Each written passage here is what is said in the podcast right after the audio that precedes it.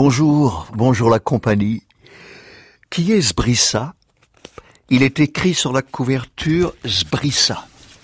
Hein, la couverture deux couleurs simples, très belle, c'est nous. Hein, L'édition Nous, comme vous voudrez. Sbrissa, sans précision. Ici, là, voir ailleurs. Ah, c'est pas mal. Ah, ça sonne bien. Ici, là, voir ailleurs. Combien de réels faut-il pour écrire un poème? Sans intro, sans préface, je suis sorti sur la véranda tout habillé.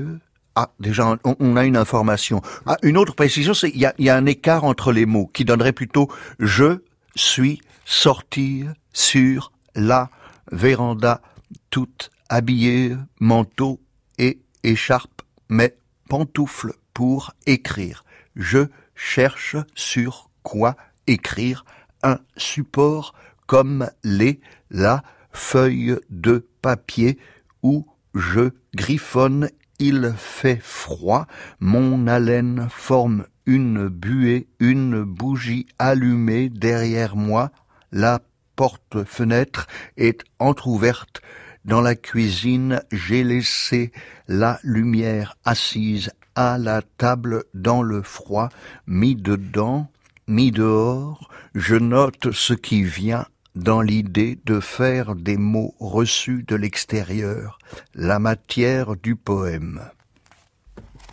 Et ça continue.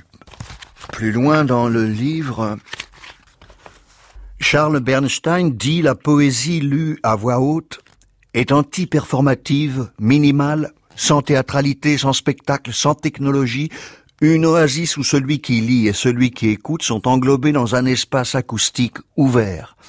La théâtralité de la situation sur la scène tient le spectateur à distance dans le grand spectaculaire, où importe l'être vu. Du dehors, ce que fait le poème dit à voix haute se fait dans les limites du langage. Le poème ne s'apprête pas pour la scène, il se donne tel qu'il est. Dans la langue, le poème est l'inverse du parler politique. Son discours ne vise pas à influencer, il invite à penser. Seul, l'illisible du poème dit voilà mon irréductible différence, voilà tout ce qui me fait je suis la source de l'acte social, ce lien que tissent les entiers interdépendants. Le poème dit je parle, la langue qui vient, d'ailleurs je suis, l'étranger de ton langage, je suis humanité, dit le poème. Isabelle Sbrissa est née en 1971. Elle vit et travaille en Suisse. Ici, là, voire ailleurs, et publiée chez nous.